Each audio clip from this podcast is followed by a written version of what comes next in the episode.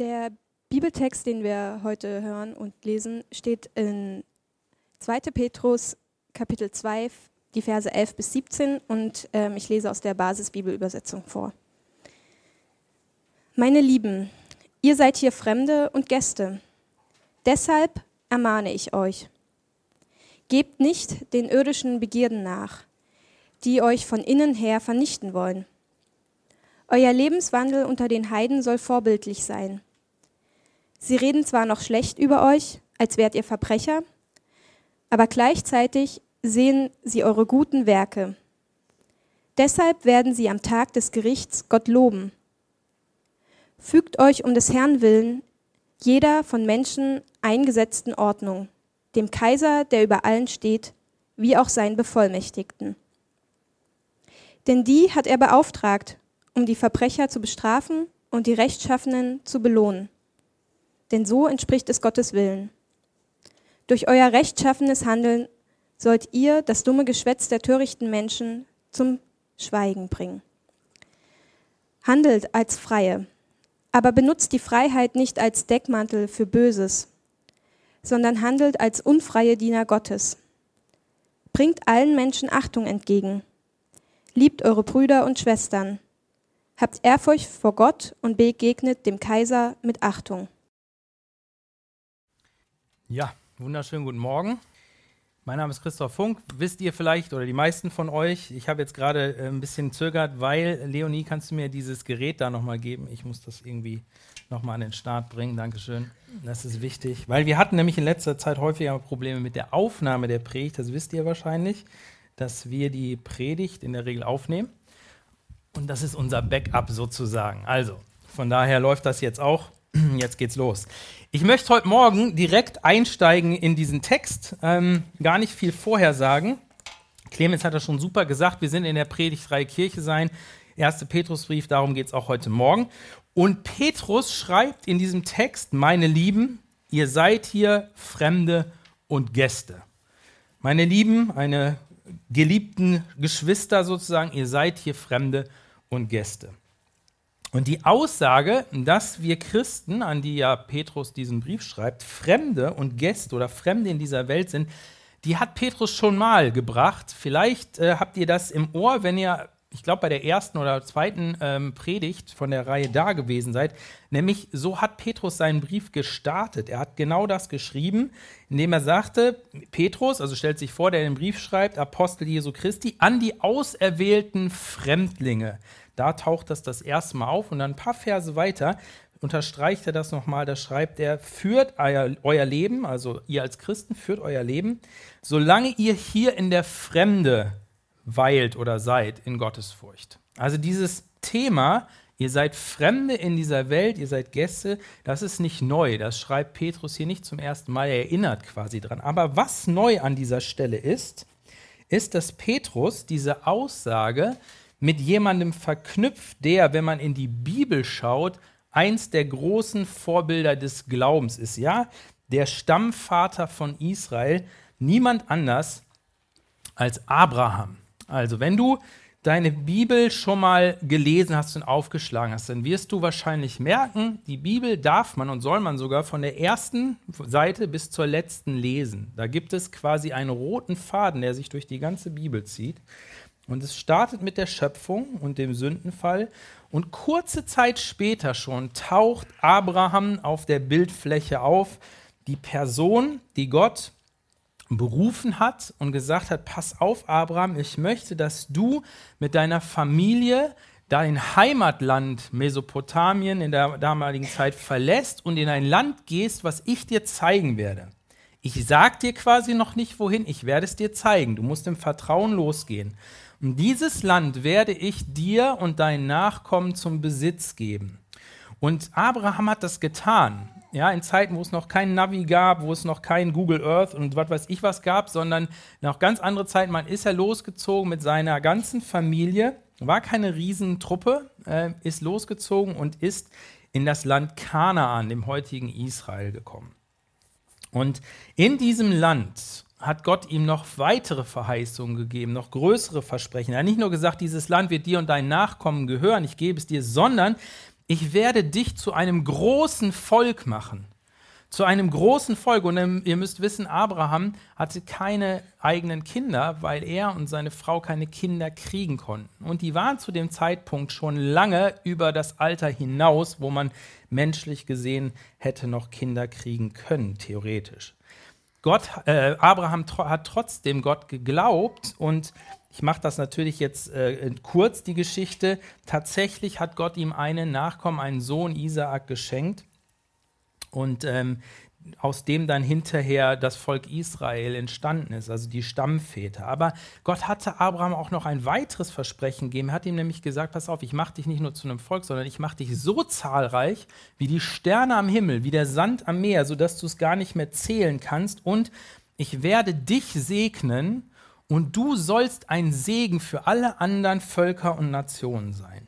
Und Abraham, und das kennzeichnet Abraham, und das macht ihn so besonders, und das wird in der Bibel immer wieder aufgegriffen, er hat Gott geglaubt, obwohl die Realität komplett anders aussah um ihn herum. Er hat Gott geglaubt auf sein Wort hin, obwohl alles um ihn herum anders aussah.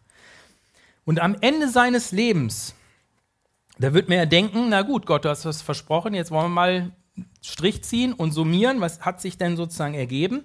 Also er hat viel mit Gott erlebt, das ist definitiv so, das kann man sagen. Und auch seine unfruchtbare Frau, das habe ich eben schon gesagt, hat ihm einen Sohn geboren, Isaak. Abrams Familie, also so das Drumrum, die hatten ja Knechte und solche Sachen, ist auch alles ein bisschen gewachsen und er ist auch reich geworden. Aber dass er oder seine Nachkommen schon zu einem Volk geworden sind, davon konnte überhaupt keine Rede sein. Und dass ihm oder irgendwem von seinen Leuten irgendwas in dem Land Kanaan gehörte, das war auch nicht der Fall. Er war zwar im versprochenen Land, aber ihm gehörte noch kein einziger Quadratmeter von diesem Land. Und irgendwann im hohen Alter stirbt seine geliebte Frau Sarah.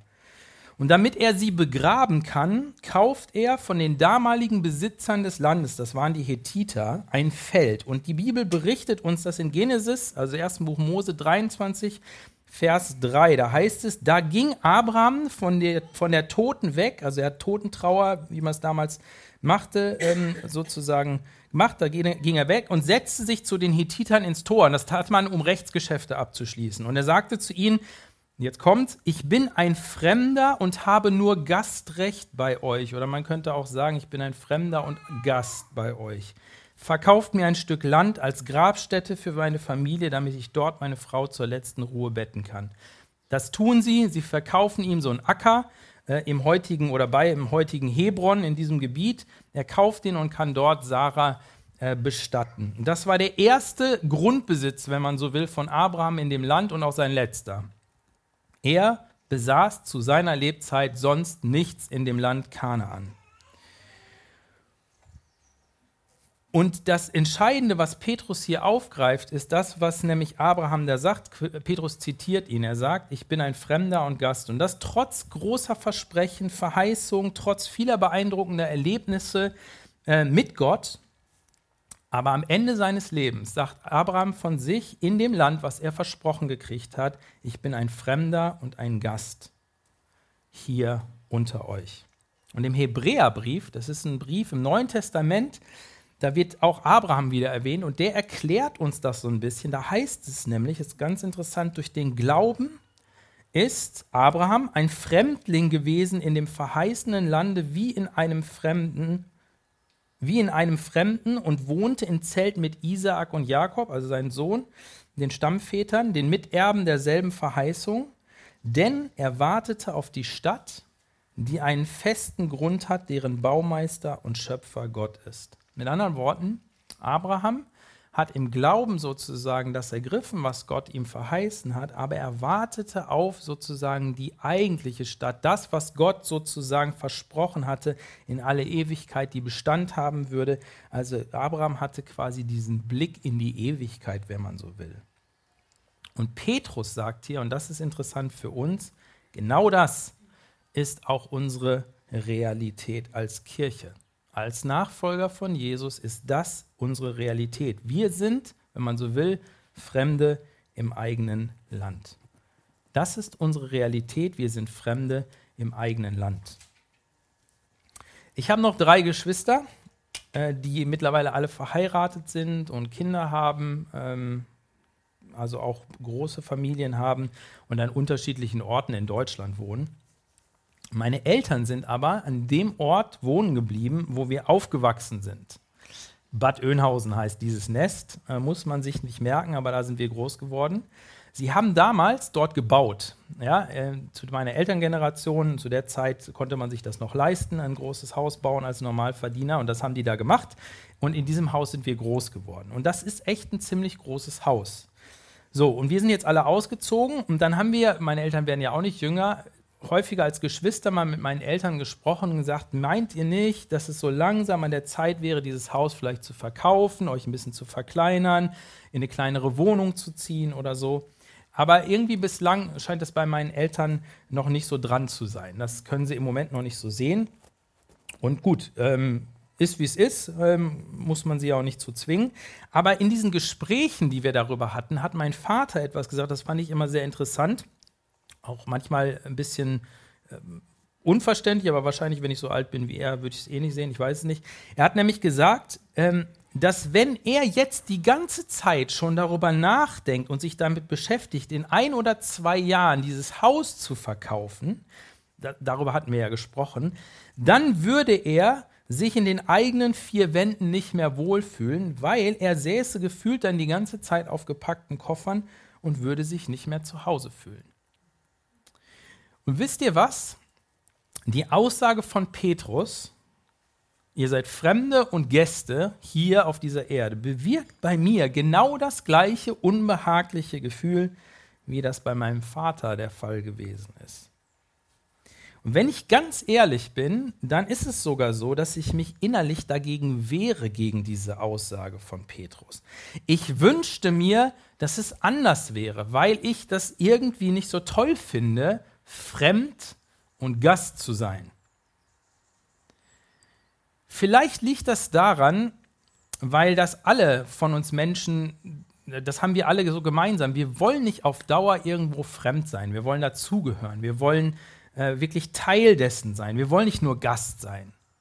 Vielleicht mögen wir das deswegen nicht, aber ich habe auch noch was anderes bei mir entdeckt, warum ich so ein merkwürdiges Gefühl bei dieser Aussage bekomme, nämlich das, dass ich eigentlich, obwohl ich dieser Aussage komplett zustimme, also in meinem Herzen sind es so zwei Sachen. Ne? Ich stimme dem zu, ja, ich kann das verstehen, ich sehe das so von all dem, was Gott uns gesagt hat, ja, das macht Sinn. Wir sind Fremde und Gäste, aber ich merke, dass wenn ich diese Aussage so zulasse, sie mich zu etwas zwingt, nämlich die Perspektive auf mein Leben zu verändern. Und da habe ich oft keinen Bock drauf. Das will ich nicht. Weil wenn ich das wirklich akzeptiere, dass ich Fremd und Gast hier auf dieser Erde bin mit meinem Leben, dann bewirkt diese Aussage bei mir, dass ich mein Hier und Jetzt oder dass ich mich in dem Hier und Jetzt eben nicht vollkommen einrichten kann. Ich kann nicht total heimisch werden im Hier und Jetzt. Und sie gibt allen anderen Dingen, mit denen ich mich so beschäftige, tagtäglich, einen anderen Stellenwert, weil plötzlich an all den Sachen so ein Tag dran klebt, so ein, so ein rotes Tag, wo drauf steht vorläufig, bleibt nicht, Ewigkeitswert, Fragezeichen. Und das ist manchmal so ein bisschen anstrengend oder so ungewohnt. Sie, diese Aussage zwingt mich im Grunde neu darüber nachzudenken, was mir, beziehungsweise eigentlich vielmehr, was Gott wirklich wichtig ist und wer oder was mir eigentlich wirklich Heimat ist oder Halt gibt. Und sie hinterfragt die großen Maximen unserer Zeit. Hauptsache gesund, Hauptsache Wohlstand. Ich weiß nicht, ob euch das schon mal aufgefallen sind. Das sind die großen Glaubensbekenntnisse unserer Zeit. Hauptsache gesund, Hauptsache Wohlstand. Und da ballern wir alles Geld rein, was nur geht. Oder neudeutsch fit for fun. Ja, das ist im Grunde genau die gleiche Aussage. Und diese Aussage, ihr seid Fremde und Gäste, hinterfragt diese Maxim. Was ich häufig übersehe, wenn ich dem so nachgehe, diesem unangenehmen Gefühl und mich gegen diese Aussage von Petrus wehre, ist, dass wir ja nicht nur Fremde und Gäste sind, sondern dass wir unsere Heimat, unsere wahre Heimat tatsächlich im Himmel haben. Wir sind Bürger des Himmels. Wir haben unsere Heimat in der Gegenwart Gottes. Und wir sind nicht bloß ähm, Gäste, sondern wir sind Söhne und Töchter Gottes. Und das vergesse ich häufig, wenn ich einfach so drauf gucke und sage, ich möchte nicht fremd, ich möchte nicht nur Gast sein hier auf dieser Erde, ich vergesse den Blick auf die wahre Realität. Manchmal denken wir ja, dass Krieg, Leid und Armut das Schlimmste ist, was uns begegnen kann. Und keine Frage, keiner wünscht sich das und das ist schlimm und das wünschen wir keinem, weder uns noch irgendwem anders und das will man nicht erleben. Aber interessant ist, finde ich zumindest, dass Menschen, die im Krieg leben, die Leid und Armut erleben, die nicht mehr gesund sind, die keinen Wohlstand haben und die auch keine Perspektive haben, dass das jemals irgendwie wieder bei ihnen einkehren würde, die nach den Maßstäben, die wir so in unserer Gesellschaft haben, ein völlig anderes Leben haben, nach den Maßstäben, die wir haben, ein sinnloses Leben, ein Leben, das keinen Sinn mehr bereitet, die wissen oft viel besser, die begreifen oft viel besser, was es bedeutet, Fremde und Gäste auf dieser Erde zu sein und so wie Abraham auf die Stadt zu warten, die einen festen Grund hat, die bleibt und deren Baumeister und Schöpfer Gott selbst ist. Und das Interessante ist, dass solche Menschen trotz ihres Schicksals, trotz ihrer Umgebung, ihrer, ihrer Umwelt oft viel glücklicher, viel fröhlicher, viel zufriedener, viel hilfsbereiter und dankbarer sind als der deutsche Durchschnittschrist, der gesund und wohlhabend ist. Und könnte es nicht sein, dass wir an dem Punkt irgendwie was noch nicht so richtig, richtig verstanden haben? Paulus schreibt, der Apostel Paulus im ersten Korintherbrief, Kapitel 7, folgendes. Denn ich mache euch darauf aufmerksam, Brüder und Schwestern, die Tage dieser Welt sind gezählt.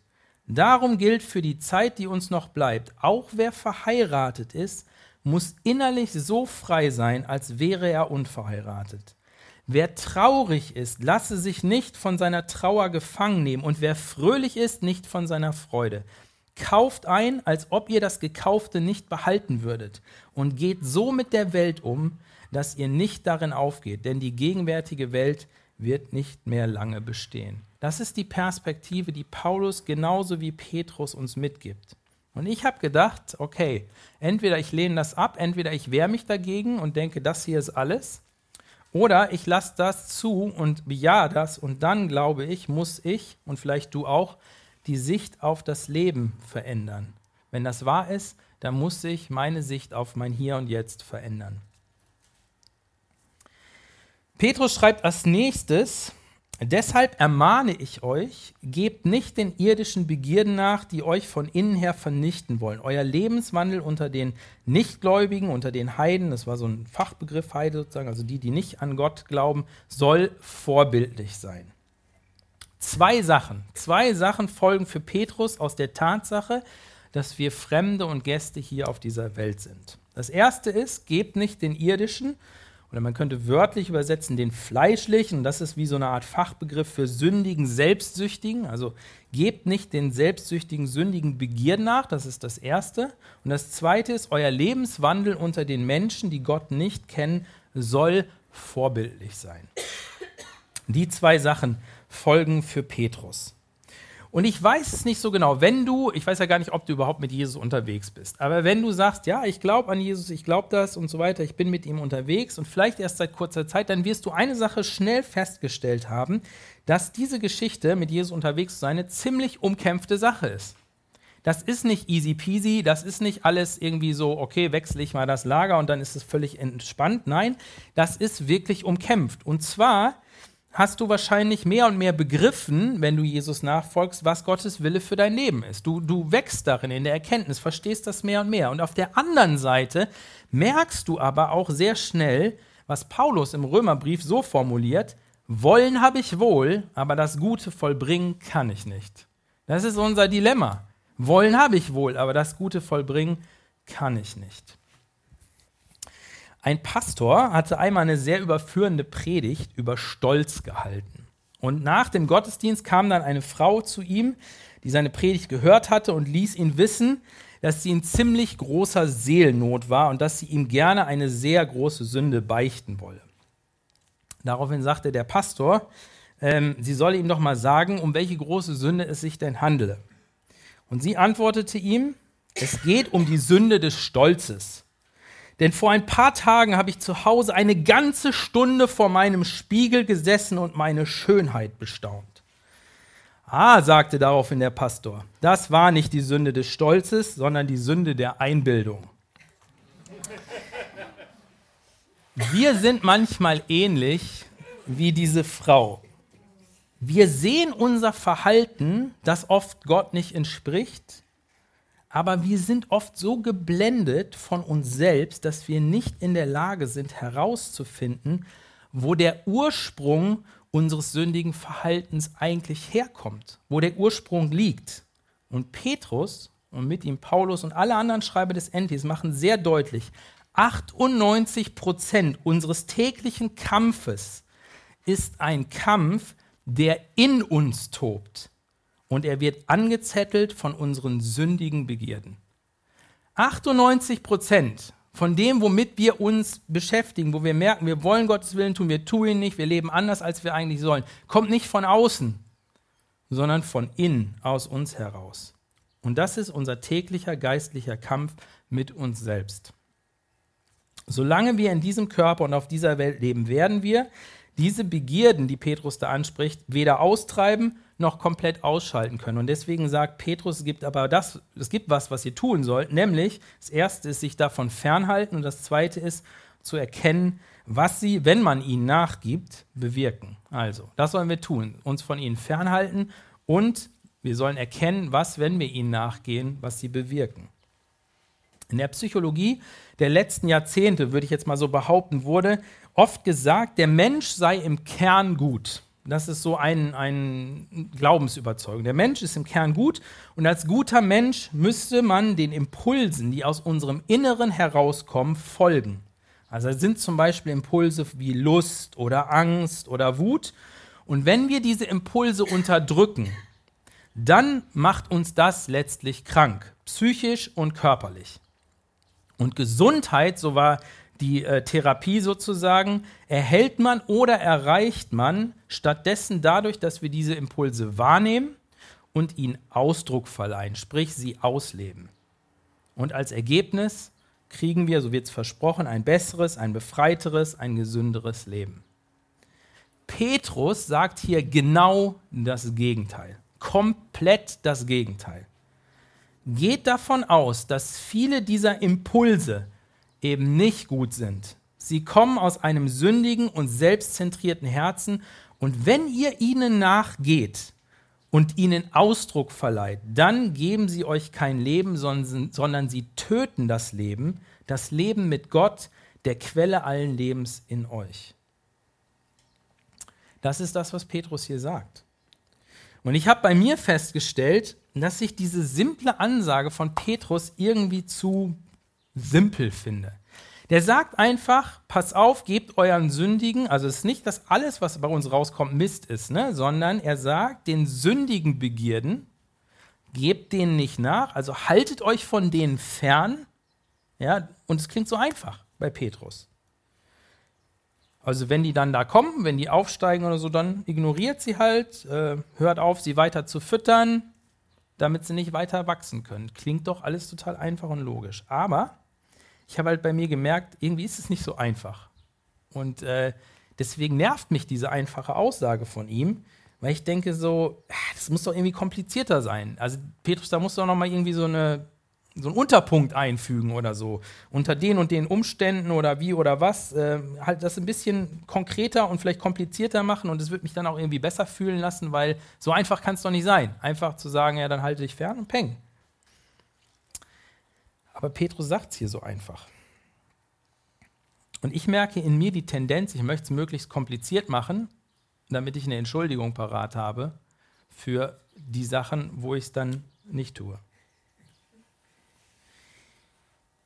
Wenn ich ehrlich bin, ich habe darüber nachgedacht, ist die Schwierigkeit gar nicht dieses Einfache, sondern die Schwierigkeit ist das, dass diese Begierden diese Impulse, diese Sündigen so brutal attraktiv daherkommen. Oder man könnte es auch anders sagen. Mein Problem ist, ich will es gar nicht. Ich will mich gar nicht fernhalten davon. Ich finde die Sachen total attraktiv. Das ist eigentlich mein Problem. Es ist nicht, dass es so kompliziert wäre, sondern mein Problem ist im Kern meine sündige Natur. Wisst ihr, aus meinem Inneren kommen Sachen hoch, die, äh, die sind nicht in Gottes Sinne, die sind sündig.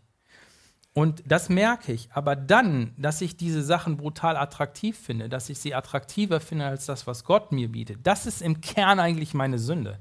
Das ist meine, meine Natur, die das eben nicht will, was Gott will. Und das ist das Problem, zumindest bei mir, warum dieses Fernhalten so kompliziert ist weil ich versuche immer wieder irgendwelche Wege zu finden, mich so nah ranzunähern, wie es geht oder keine Ahnung, so einen Kompromiss zu schließen, anstatt schlicht das zu tun, was Petrus hier sagt, haltet euch fern von den Sachen. Und weil Petrus das weiß, dass Sünde immer attraktiv daherkommt, Sünde verspricht ja am Anfang immer alles, hält nichts. Das ist das Grundprinzip. Sie verspricht dir alles und sie hält nichts.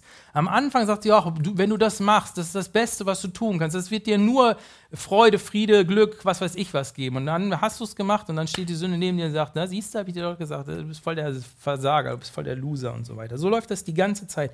Wenn wir das tun, was die Sünde uns verspricht, ernten wir nicht das Leben, wir ernten immer den Tod. Immer. Und Petrus weiß das und er weiß, dass man damit Probleme hat. Und deswegen sagt er als zweites, macht euch bewusst, was die Sünde, diese Begierden bei euch bewirken, wenn ihr ihnen nachgebt, was sie sozusagen produzieren. Sie kämpfen nämlich gegen euer Leben, sie kämpfen gegen euch und sie bringen euch innerlich um. Das ist das Ergebnis. Es ist nicht Leben in Fülle, es ist nicht Friede, es ist nicht Freude, es ist nicht Glück, überhaupt nicht. Sie bringen euch um. Ein alter Prediger sprach häufig über Sünde und äh, nahm dabei kein Blatt vor den Mund und er hat das immer so definiert. Sünde war für ihn das die abscheuliche Sache, die Gott hasst. Und es war damals nicht anders als heute, wenn man darüber spricht, dann kriegen manche innerlich schon, stellen sich alle Haare zu Berge und man denkt so, oh, wie kann er nur so darüber reden und Sünde, das ist so, so, ein, so ein ätzendes Thema, aber der Prediger, der sprach da sehr häufig drüber und auch sehr, sehr plastisch und deutlich. Und eines Tages kam dann ein leitender Mitarbeiter aus seiner Gemeinde zu ihm und wollte ihm spiegeln, dass viele Leute in der Gemeinde mit dieser Ausdrucksweise Probleme hätten. Und er bat ihn, kannst du nicht damit aufhören? Kannst du es nicht irgendwie anders benennen? Ähm, das, das nervt alle. Und dann sagte er, Herr Pfarrer, wir wünschen uns, dass Sie nicht so deutlich über Sünde reden. Nennen Sie es doch anders, zum Beispiel Hemmungen oder Missgeschicke oder Fehler oder von mir aus auch Verdrehung unserer Natur.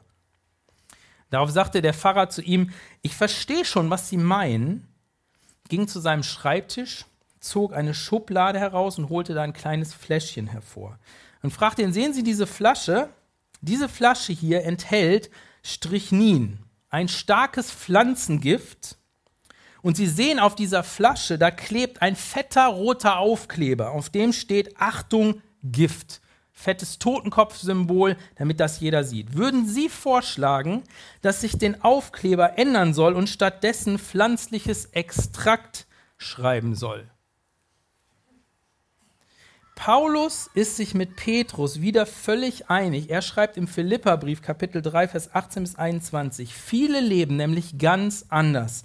Ich habe es euch schon oft vor, ich habe äh, euch schon oft vor ihnen gewarnt und auch jetzt kann ich nur unter Tränen von ihnen reden. Sie sind Feinde des Kreuzes Christi und sie enden im Verderben. Ihr Gott sind ihre eigenen Begierden und sie sind stolz auf Dinge, für die sie sich eigentlich schämen müssten. Das Einzige, was sie interessiert, ist diese irdische Welt. Wir dagegen sind Bürger des Himmels und vom Himmel her erwarten wir auch unseren Retter, Jesus Christus, den Herrn. Das, was uns Christen jeden Tag beschäftigt, ist dieser Kampf mit unserem sündigen Herzen. Und das ist ein Kampf. Und das ist auch nicht immer nur easy. Und das ist auch alles nicht immer nur toll. Aber, und das ist das Coole, es klingt ja jetzt erstmal ziemlich blöd und pessimistisch, Gott sei Dank sind wir durch Jesus Christus befreit worden von dem Zwang, unseren sündigen Begierden gehorchen zu müssen. Wir müssen das nicht mehr. Ja, wir haben durch den Heiligen Geist ein neues Herz bekommen. Ein Herz, das Gott gehorchen will und ihn liebt. Und ja, in der Kraft des Heiligen Geistes können wir Sünde überwinden. Wir werden in diesem nie, Leben nie fertig damit, aber wir dürfen Siege erringen. Und deshalb sind wir auch in der Lage und fähig, ein neues Leben zu leben, anders zu handeln und anders zu denken, als wir es vorher getan haben. Und das ist genau das, wozu Petrus uns hier als nächstes auffordert. Euer Lebenswandel unter den Nichtgläubigen, unter den Heiden soll vorbildlich sein. Sie reden zwar noch schlecht über euch, als wärt ihr Verbrecher, aber gleichzeitig sehen sie eure guten Werke, deshalb werden sie am Tag des Gerichts Gott loben. Unsere Berufung als Christen, das ist das letzte, mein letzter Punkt, als Christen ist ein vorbildliches Leben zu leben. Petrus erwähnt im Anschluss an diesen Text heute drei ganz konkrete Lebensbeziehungen, in denen wir alle stehen. Und an diesen Lebensbeziehungen führt er aus, was es bedeutet, ein vorbildliches Leben als Christ zu leben, in diesen Bezügen nämlich. Das ist einmal die Beziehung zu staatlichen Autoritäten, das haben wir heute noch in unserem Text mit drin.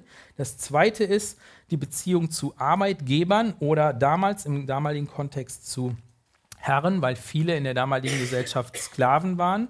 Und das dritte ist dann die Beziehung zu unserem Ehemann, sofern vorhanden, oder auch wenn etwas kürzer behandelt, zu unserer Ehefrau, sofern vorhanden. Und mit diesen Bezügen beschäftigen wir uns nächste Woche, nicht heute, ein wenig ausführlicher, weil sie sind es wert.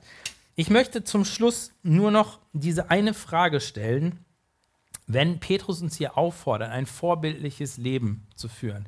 Clemens hat das eben so super erzählt mit seiner äh, Geschichte von der Arbeit, dann ist immer die Frage ja, was, wer oder was ist denn der Maßstab für ein vorbildliches Leben? Also woher weiß ich denn, ob ich jetzt vorbildlich lebe oder nicht? Und die Frage ist ja hier auch, wer oder was ist denn quasi das Vorbild für ein vorbildliches Leben? Einige Verse weiter macht Petrus das, das ganz klar. Da nennt er nämlich das Vorbild Jesus selber. er führt aus, was es bedeutet, als Sklave sozusagen zu leben und wie das, wie das aussehen kann. Aber selbst hier in diesem Text, wo Jesus so direkt jetzt noch nicht erwähnt wird, da wird das schon deutlich, denn die Frage ist doch, über wen haben die Leute denn zuerst schlecht geredet? Wen haben die Leute denn zuerst als Teufel bezeichnet, obwohl er Gott selber war? Wen haben die Leute als schlecht hingestellt, obwohl er nur Gutes getan hat? Wer wurde, obwohl er nie Böses getan hat, wie ein Verbrecher am Kreuz hingerichtet? Und wer hat den Menschen unermüdlich Gutes getan, obwohl er absoluten Gegenwind bekommen hat? Jesus selber. Und es ist keine Frage, Jesus ist unser Retter, er ist unser Erlöser, er ist unser Freund und er ist unser Herr, aber er ist auch unser Vorbild. Mit seinem Leben und Sterben ist er ein Vorbild dafür, was es bedeutet, als Christ zu leben. In seinen Abschiedsreden, also kurz bevor er gekreuzigt wurde, an seine Jünger, da war übrigens Petrus dabei, ja, weil er ja einer seiner engsten Jünger war, sagt Jesus folgendes: Wenn die Welt euch hasst, dann denkt daran, mich hat sie zuerst gehasst. Wenn ihr Kinder dieser Welt wärt, so würde sie euch lieben, als ihr Fleisch und Blut. Ihr seid aber keine Kinder dieser Welt, im Gegenteil. Ich habe euch aus dieser Welt ausgewählt, deshalb hasst euch diese Welt. Erinnert euch an das Wort, das ich zu euch gesagt habe, kein Diener ist bedeutender als sein Herr.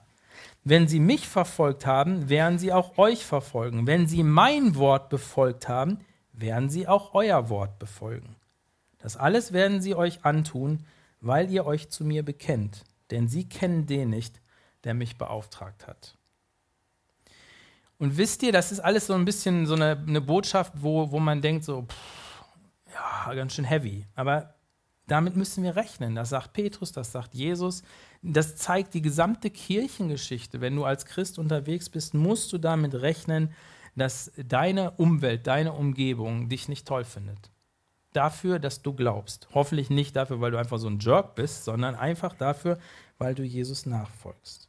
Aber umso mehr, sagt Petrus, lebt als Vorbild. Lebt vorbildlich inmitten einer Generation, die Gott nicht kennt. Lebt vorbildlich hier in Potsdam. Als Christen unter Leuten, die Gott nicht kennen, zum größten Teil. Und wenn ihr das tut, und das ist das Coole, sagt Petrus, besteht die berechtigte Hoffnung, dass die Leute um euch herum ins Fragen kommen und sie auf Gott aufmerksam werden und sich zu ihm wenden. Petrus sagt später nochmal, wenn euch Leute fragen, sag mal, was ist eigentlich diese Hoffnung, die in dir lebt? Die Umstände sind alle Mist für dich. Und trotzdem kommst du so fröhlich daher. Trotzdem bist du so anders. Dann seid bereit, Auskunft zu geben über die Hoffnung, die in euch lebt. Dietrich Bonhoeffer kennt ihr vielleicht. Der wurde ähm, hingerichtet im KZ, gerade so am Ende des Krieges noch sozusagen als letzter und war lange Zeit im KZ gefangen. Der hat ein Gedicht geschrieben in, in der Zelle. Und dieses Gedicht ist überschrieben mit Wer bin ich? Da gibt es eine Zeile drin oder gibt es ein paar Zeilen drin, die sind sehr äh, interessant. Ich kann sie jetzt nicht genau zitieren, aber sinngemäß ist es so, ich komme, also Dietrich Bonhoeffer schreibt von sich selber, aus meiner Zelle und die Leute sagen mir, du kommst aus der Zelle, als wärst du fröhlich, als wärst du der Herr, der zu gebieten hätte und nicht der Gefangene. Als wärst du derjenige, der sozusagen hier das Ganze kontrolliert. Und in dem Gedicht wird aber deutlich, dass Bonhoeffer total innerlich zerrissen ist. Es ist ja nicht so, dass die Umstände einem völlig abprallen. Natürlich beschäftigt uns das, aber ich glaube, dass Gott uns inmitten von widrigen Umständen immer wieder die Kraft geben will. Und das ist genau dieses Zeugnis, was da Bonhoeffer in dem Gedicht äh, beschreibt, was so, ja, ein Stück weit übernatürlich ist, dass deutlich wird, hey, ähm, in uns lebt etwas, was höher ist als ähm, diese Welt. Also, was können wir aus dieser Predigt mitnehmen? Ich hoffe folgendes. Wir sollten uns immer wieder die Tatsache vor Augen führen, dass wir, genau wie Abraham und viele vor uns, bloß Fremde und Gäste auf dieser Erde sind. Und lass diese Tatsache deine Prioritäten im Leben immer wieder neu korrigieren. Das ist total wichtig. Wenn du mit Jesus lebst, dann bist du Bürger des Himmels. Das Beste kommt noch. Das Beste kommt noch. Und wenn es hier richtig geil ist, das Beste kommt trotzdem noch. Und das befreit dich dazu, dich mit deinem Leben für andere einzusetzen eben nicht im Jenseits schon wegzuschweben, sondern im Gegenteil hier komplett da zu sein, dich für andere einzusetzen, weil du nicht das Maximum aus diesem Leben herausquetschen musst. Du weißt, das Beste kommt noch. Das Zweite ist, wir sollen verstehen, wie wichtig es ist, unseren sündigen Begierden nicht nachzugeben. Sie setzen ihr tödliches Gift frei, das unser Leben mit Gott abtöten will. Also, mutig in der Kraft des Heiligen Geistes den täglichen Kampf aufnehmen. Darum geht's. Und das Dritte, wir sind berufen, in unseren Lebensbezügen ein an Jesus orientiertes und damit vorbildliches Leben zu leben. Böses mit Gutem zu überwinden und dadurch Menschen auf Gott aufmerksam zu machen. Ich bete. Jesus, ich danke dir dafür, dass ähm, du uns ähm, ja deine Wahrheit sagst und die ist nicht immer so, dass sie uns leicht runtergeht oder uns auch gefällt, aber Herr, letztlich ist ja das genau der Ausdruck, du bist Gott, du bist derjenige, der sagt, was Realität ist und nicht wir. Und ähm, wir wollen uns deiner Realität anpassen und nicht du musst dich unserer Realität anpassen. Und Herr, wenn wir das tun, wenn wir dir äh, dieses ähm, Privileg, diese Autorität zugestehen und uns ja wirklich auf dich einlassen, dann beschenkst du uns mit so großen Verheißungen. Du beschenkst uns mit Frieden, du beschenkst uns mit Freude, mit Glück, mit Zuversicht, mit einer Hoffnung, die größer ist als all das, was wir hier zu hoffen wagen. Und dafür danke ich dir. Und hilf du uns, dass das wirklich in unser Herz sinkt, dass das unser Leben prägt und dass wir eine Kirche mehr und mehr sind, die vorbildlich äh, hier in Potsdam lebt, vorbildlich an dir orientiert. Amen.